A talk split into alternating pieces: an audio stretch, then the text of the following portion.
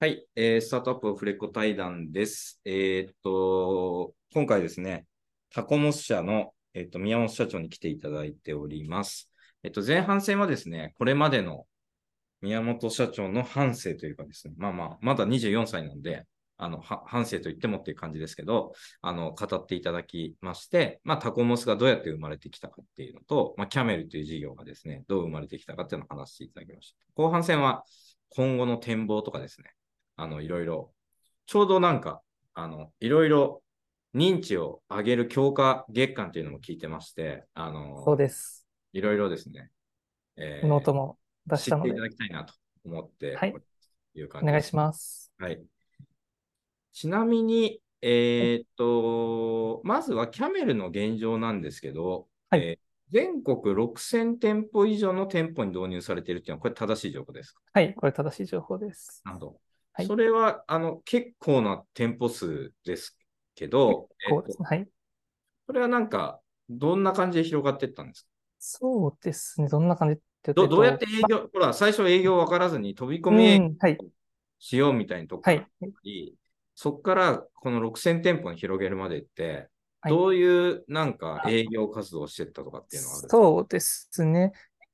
一個は、その、まあ、途中からこう、ちゃんと営業をしようっていうところで、まあ、割とうちのお客さんで言うと、チェーン店というか、その一社で複数店舗やってるような会社さんが多めになってるんですけれども、まあ、これまでこう、個人店に一個ずつアプローチするっていうよりは、大手のエンタープライズのお客さんに対してこう、提案をしていこうっていうので、まあ、きちんと営業し始めたのが、多分ちょうど2021年入ってぐらいからっていうような感じですかね。なので、まあ、それぐらいから割とこう、店舗数は増えるようになってきたっていうので、うちのお客さんで、本当に多いお客さんだと1社で1000店舗以上とか、ご導入いただいているお客さんもいるような感じなので、まあ、なんかそういったチェーンのお客さんとお付き合い増やしていくことで、まあ、店舗数は増えていったっていう感じですかね。そこはもう本当に、なんていうんですか、ダイレクトセールスというか、直販で、まあ、それこそテレアポしたりだとか、まあ、ご紹介いただいたりとかで、あの地道に1個ずつ、1社ずつ開拓していったみたいな、そんな感じです。なるほど。多分これ聞いてる人って、あ、まあ、確かに UberEats とか、なんかコロナでめっちゃ伸びた印象あるよねとか、出前館めっちゃキャンペーンやってたなとか、まあ、マーケットは広がってんのかな。でもコロナが落ち着いてどうなってんだろうとか、多分それぐらいの知識量だと思うんですけど、はい、はい。今その、フードデリバリー業界全体とか、まあ、テイクアウトも含めてもいいんですけど、いわゆるはい。店外市場って言ってるやつですね。はい、はい、そうですね。店内で食べるわけじゃなくて、店外で食べるマーケットって、はい。まあ、マーケットの外況でいくとどういう状況なんですか？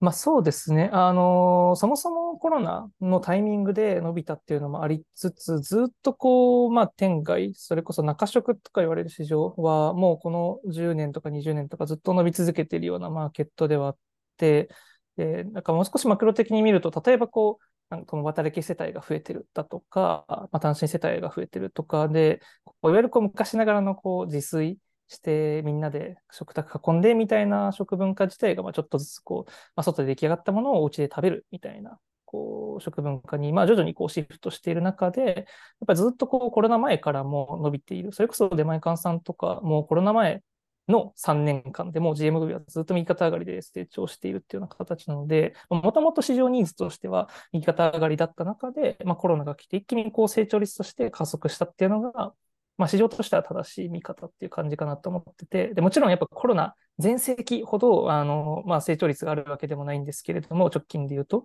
ただ、えっと、それでもその、めちゃめちゃじゃあコロナ前のデリバリーの売り上げが半分になりましたかってなってるかっていうと全くもってそうじゃなくて、うちのお客さんのデータとか見てると、もうほぼそのコロナ全盛期の売り上げを維持し続けてるみたいなお客さんが結構多いっていう感じ。で、一方でこう、イートインとかの売り上げ見てみると、もうコロナ前の8割、7割ぐらいしか、えっと、戻りませんっていう、やっぱ会社もいらっしゃるので、まあそういう中で言うと、こう、市場として一気にコロナで広がって、で、かつそれがこう、きちんとユーザーのニーズにもフィットして、まあ、定着して維持され続けてるっていうのが今の市場の状況かなと私たちとしては捉えてるって感じですね。なるほど。あの、公表されているデータでいくと、上場企業でいくと、えっと、この会社が、えっと、これぐらいの売り上げでデリバリーこれぐらいだよみたいなってなんかああるんでしたっけ？あーそうですね。いくつかあって、最近見つけてすごいな、この会社って思ったのは、あの、餃子の王将さんえーは、あの、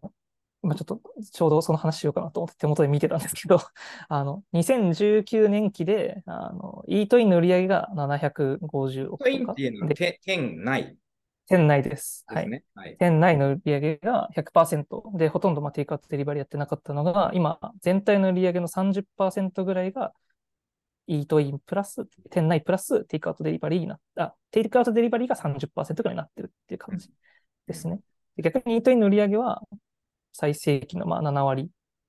8割ぐらいみたいな感じに落ち着いているんだけれども、テイクアウトデリバリーが新しくなんか数百億円ぐらいの単位のビジネスになったから、なんならコロナ前より売り上げが伸びてるみたいなのが、その王将の今の状況っていう感じで、まあ、すごい決算だなと思って見てるっていう感じですね。餃子の王将も UberEats とか通じてデリバリーしてるんですか？そうです。あの、テイクアウトの、自社のテイクアウトのサイトとかもお持ちですし、まあ、いろんなデリバリーとかテイクアウトのあのサービスを導入して、まあ、マーケットプレスっぽいものを導入して売り上げ立ててるって感じですね。なるほど。あと、スカイラークとか、マクドナルドもかなりでかいんでしょうそうですね。スカイラークさんとかも、やっぱスカイラークとかはすごくて、ガストのお店とか行くと宅配のバイクって置いてあったりすると思うんですけど、本当に2015年とか6年とか、多分それぐらいの時からずっと宅配に力を入れるみたいな感じで、配達網だとか、あの、オペレーションだとか、まあ、それこそデジタル DX に投資されていて、でずっとこの直近4、5年ぐらいで、そもそもコロナ前でも年間10%、20%で伸び続けてる。あの、かつ、まあ、2021年とかだと全体の売り上げの20%ぐらいデリバリーテイクアウトみたいな感じのあの規模感だったので、まあ本当にこう、なんですか、企業経営の軸というか、柱の一個に、テイクアウトとかデリバリーがなってるっていう、そんな感じですね。じゃあ、あれですか、宮本社長の感覚的には、えっ、ー、と、まあコロナ落ち着いたけど、まあ、ここからまだまだ伸びていくよっていう所感って感じですか？そうです。本当にうまく取り組めてるお客さんというか会社さんは、ものすごいあのインパクトのあるビジネスになってて、年間100億、200億円は売れるみたいな、そういうビジネスなんですけれども、あの本当に取り組み方わからないとか、あのオペレーションの作り方わかんない、スタートの仕方わかんないで、売り上げほぼないですみたいな会社さんが結構多い状況だと思っていて、なんかそういった会社さんに対してちゃんと僕たちがプロダクトを通じてこう武器を与えてあげるっていうのがやりたいっていうことってそんなイメージですね。なるほど。ちなみにその利益構造でいくと、あの、はい、イートインとか店内の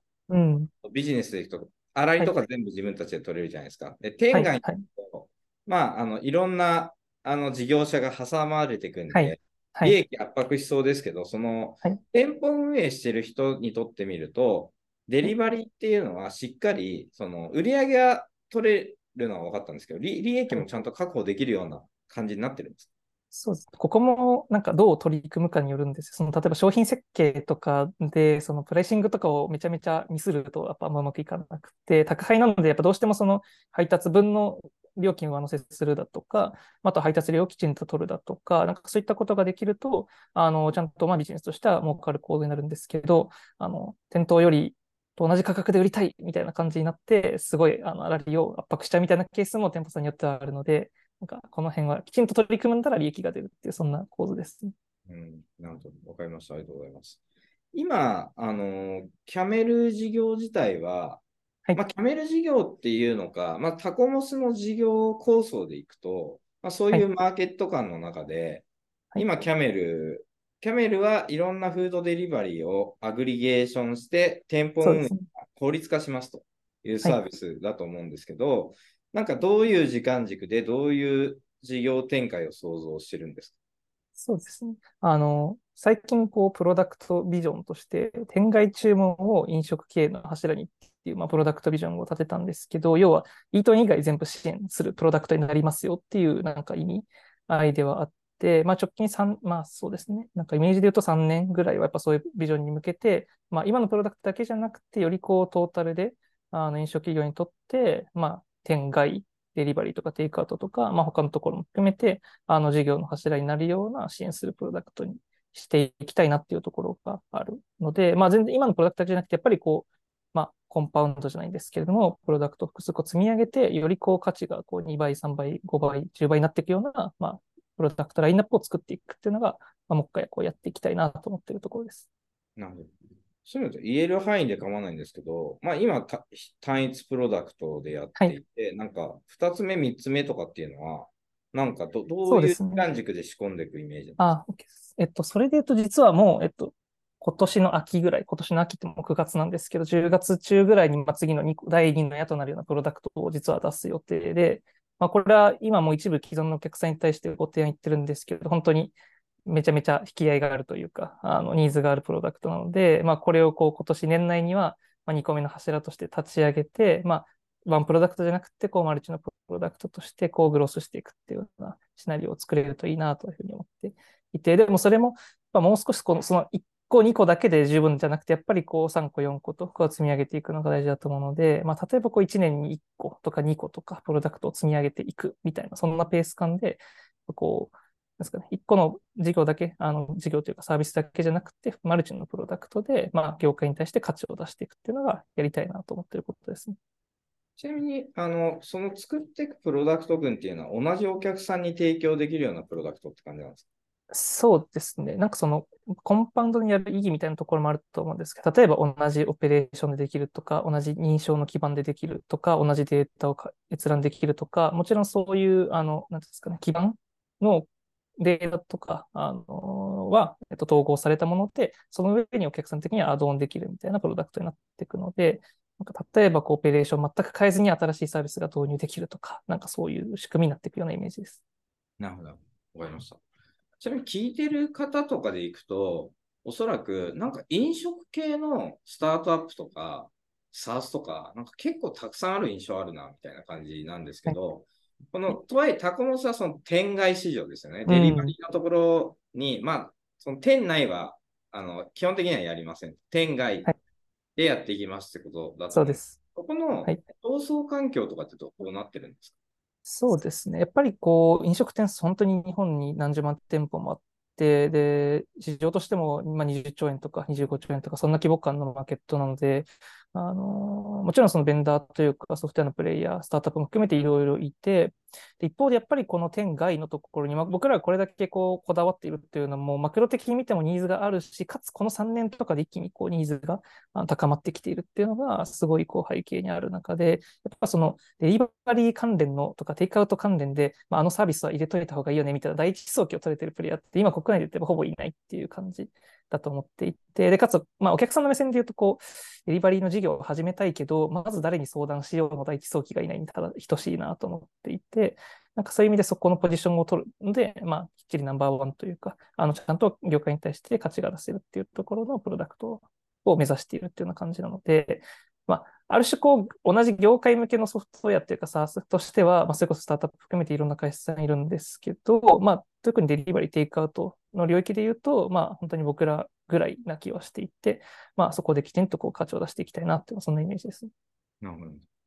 今って、えさっき冒頭に30人ぐらいって言ってたんはい。ですけど、えっとはい正社員で30人いるんですえーっと、正社員もうちょい少なくて20名強とかですうんね。業務委託とかめ30人ぐらいです。なるほど。今なんかどどういう組織図っていうか組織体制なんですか？そうですね。3チームぐらいあって、セールスチームとカスタマーサクセスチームとプロダクトチームがあって、でも本当に10、10、10ぐらいのなんかそんな体制感ですね。人数感で言うと。なるほどはい。それなんか、あの、今後のそのプロダクト構想でいくとか、はいまあ今の資金とか、い今後のその資本政策とかとも連動はすると思うんですけど、どどういう形で組織自体、組織自体拡張していく感じなんですか？そうですね。まあ、メインで言うと、やっぱりこう、ここまではシングル、1個のプロダクトできちんとこう業界の、まあ、シェアを取るというか、というところと、まあ、特に大手のお客さんとかとこう、まあ、取引の口を作るみたいなところがまあ大きかったのかなと思っていて、で、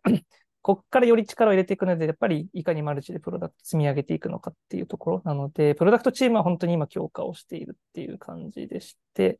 あのですね。で、逆にこう、セールスとかマーケティングとかは、あの、すごく踏むっていうよりも、まあ、どちらかというと、こう、効率というか、セールスマーケの効率を見ながら、まあ、なんだろうな、規律と、取って投資をしていくみたいな、そんなイメージを持っているので、すごい一気に CM 都度反則踏むぞっていうイメージはあんまないって感じですかね。じゃあ、今でいくと、強化したいのはプロダクトチームで、そうですね。あの、数名採用したいみたいな、そんな感じですか？数名どころか、なんかなんなら倍になるんだったら倍にしたいですし、3倍になるんだったら 3倍にしたいっていう感じかなと思ってます。あ、じゃあ、え今、プロダクトチームは10人ぐらいなんですよね？はい、そうです。それを20人ぐらいにできるといいなっていう。はい。まあ、複数プロダクト作るにはそれぐらい必要かなっていう感じってことですそうですね。あの、ですし、まあなんか、そうですね。はい。おっしゃる通りです。なるほど。わかる。ちょっと、あの、どういう人をね、採用してるかとか、最後にあのまた聞ければなっていう感じはいなんですけど、まあ、長期的な野望っていうか、はいまあ、あの、宮本さんとは、まあ、比較的コミュニケーションの頻度は高い方かなとは思ってはいまして、かなり突飛なアイデアを突然ぶつけられることも結構多いなっていう。あの まあだから、基本的にはやってきたことでいくと、しっかりオーソドックスに王道で事業を伸ばしてきたっていう側面はあるあって、うんあるんですけど、実行しないんだけど、結局実行に至ってないけど、こういうことやれたらみたいな、ジャスなんかアイデアを浮かんで、要するに会社を成長させる飛び道具みたいな感じですかね。はいみたいなことも常にイメトレしてると思うんですよ。あの、成功法でやりつつも、なんか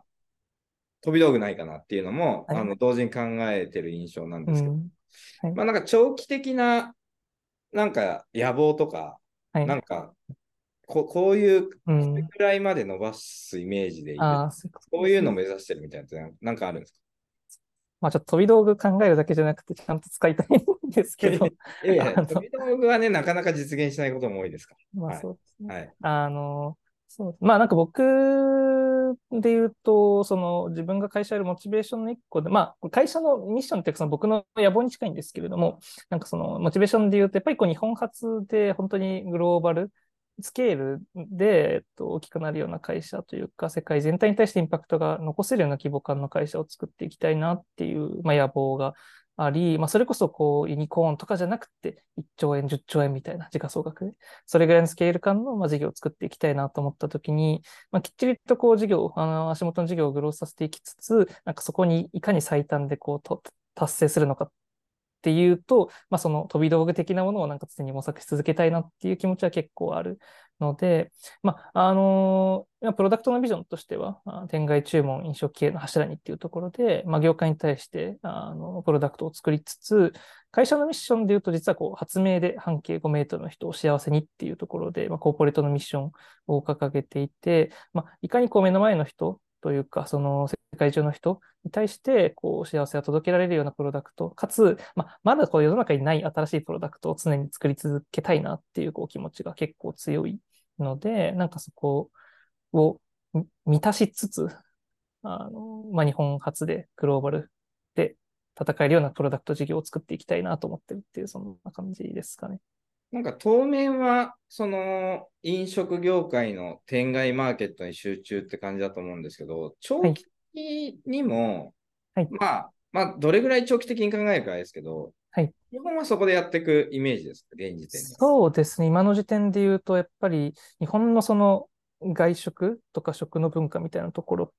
て、本当にこう世界の他の国とか見ても高い評価ですし、うちのお客さんとかでも海外展開してる店舗さんの売り上げとか聞くことも多いんですけど、本当にありえないぐらい売り上げが立っている 日本食の企業さんとかって多くて、まあ、いかにこう僕らとしてもこう彼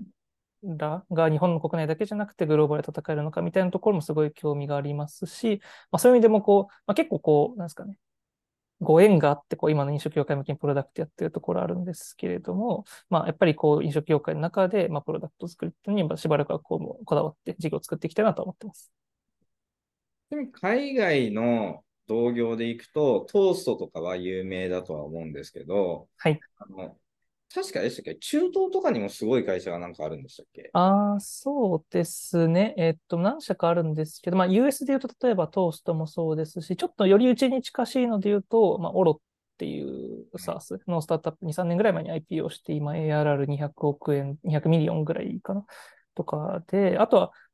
本当に同じようなプロダクトのラインナップで勝負してる会社が、あの、ベルギー発でデリバレクトっていうスタートアップなんですけど、ここは、まあ、1ビリオン以上のバリエーションつけて、あの、調達とかをしてたりするので、まあなんかそこに負けずに、こう、日本発でどう、日本だけじゃないところも目指していくかとかは結構直近で考えたりしたいなと思ってるところですね。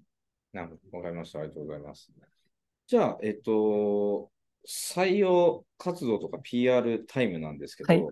プロダクト チーム強化って言っても、はいまあ、今どういうプロダクトチームがあって、どういう職種とか、どういう人たちに入ってもらいたいと思ってる感じですか？そうですね。直直近で言うと本当に頑張って採用したいなと思ってるのはプロダクトマネージャーで、実は今うちの会社プロダクトマネージャーいなくてですね。で、そのプロダクトマネジメントのところを CTO が結構見てるっていう感じで、まあなんなら一部僕も結構見てるっていう感じで、本当にこう一人目で背中預けられるようなプロダクトマネージャー、場合によっては将来的には例えば CPO とか、プロダクトの VP とかまで任せられるような、そんな方に会いたいっていうので、まあ、直近採用をすごく頑張ってるっていう感じで、ここのポジションが本当に取りたいっていうのが今。ですね。まあ、あとはもちろんエンジニアもずっと募集、常にこう拡大はしているので、あのソフトウェアのエンジニア、まあ、フロントバックエンド問わずはずっと募集してるって感じです。プロダクトマネージャー候補っていうのは、はいえっと、どういうバックグラウンドが求められる、そうですね。やっぱ一定程度こう、まあ、プロダクトのマネジメントの経験が一定程度ある方っていうか、これから頑張るっていうよりは、やっぱある程度プロダクトマネジメント経験がある方っていうのと、まあ、ご一緒できればいいなと思っていて、やっぱお任せしたいなと思ってるのは、今後もうちもマルチのプロダクトで、まあ、連続的にプロダクト出していくっていうところになるので、まあ、そこに向けたこう、まあ、チーム作りもそうですし、あのプロダクトのロードマップだとか戦略みたいな、そういう冗談のところからお任せができるような方と一緒に働けるといいなと思ってるっていう感じですね。ちなみになんか、いわゆる世の中のプロダクトマネージャーやってるような人とかと、なんか、日夜会ってはいるんですか今？めっちゃ合ってます。で、めっちゃ合ってるんですけど、ちょっとなんかニュアンス違うかなみたいなのがすごい、お ニュアンス違うかって失礼ですけど。はい、なるほど。ちなみに、あの、タコモス社の、あの、社員の人の年齢とかってどんな感じなんですか？あそうですね。あ、学生企業で結構若めに見られること多いんですけど、今平均年齢30歳ぐらいで、だいたい20代後半から30代中盤ぐらいがボリュームゾーンっていう感じで、だいみんな、まあ、IT 系のスタートアップだとか、メガベンチャーだとか2、3社経験してうちに中途で入ってくるっていうパターンがすごい多いので、あめっちゃ若々しい会社って感じでもないです。じゃあ、あの、それなりのシニアで実力のある人でも馴染めそうっていう理解でいいんですか？そうですね。あの、はい。僕が、その学生起業家ですみたいな感じの出方をしちゃうんですけど、社内は全然大人です。ちゃんと。なるほど。じゃあ、比較的、年齢の幅でいくと、あの、比較的、あの、幅広い。まあまあ、年齢指定してってことはしないとは思うんですけど、採用の時に。はい。まあ、比較的、あの、幅広く、あの、全然、イメージできるかなっていう感じです。幅広く募集をしておりますんで。わかりました。エンジニアは、何エンジニアとかあるんですか？そうですね。まあ、何エンジニア？まあ、フロントエンドもバックエンドもどっちも募集はしていて、まあ、フロントエンドで言うと、 React とか TypeScript、バックエンドだと Go を使っているので、これらが書けて、スタートアップでプロダクト作りやりたいよっていう人がいたら、絶賛募集って感じですね。わかりました。じゃあ、えっ、と、で、先日もノートとかね、まあ多分概要欄に書いてある、あの、貼ってあると思いますけど、ノートとかも出して、まあそれにね、あの、興味持った方はぜひ、あの、 tacoms 社の門を、あの、叩いていただきたいなと思っております。はい。お願いいたします。皆さんなんか言い残したことありますか？大丈夫ですか？言い残したこと？はい、大丈夫です。すみません。いろいろお話しさせていただいて楽しかったです。はい、ありがとうございます。じゃあ、えっと、これで終わりになりますけど、えっと、番組に、あの、なかなかですね、面白かったよって人はですね、いいねつけていただいたり、高評価していただいたり、えっと、質問、質問はあんま来ないんですよね、この番組。なんかね、くだらない質問でもいいから、あの、あればね、なんか随時答えていきたいな。あと、要望とかね、なんか、あのー、Spotify だと送れるのかなみ、みたいな感じで、みたいなんで、まあ、あとはプロデューサーの山陸っていう人間がいるので、ちなみに早まりのパクリなんですけど、ね、早まりさんっていうのは昔、そうなんだ。投資家でいて、それが、早まりさんが起業家になったので、投資家のあの枠が空いたってことで、山陸っていうので、あの、行けばいいんじゃないかっていうのを僕が思いつきまして、あの、今、絶賛、あの、認知度向上活動中なんで、宮本さんとね、同様に山陸もよろしくお願いいたします。という感じでございます。山陸もお願いします。はい。はい、宮本さんからも言っていただきました。じゃあ、宮本さん、ありがとうございました。ありがとうございました。はい。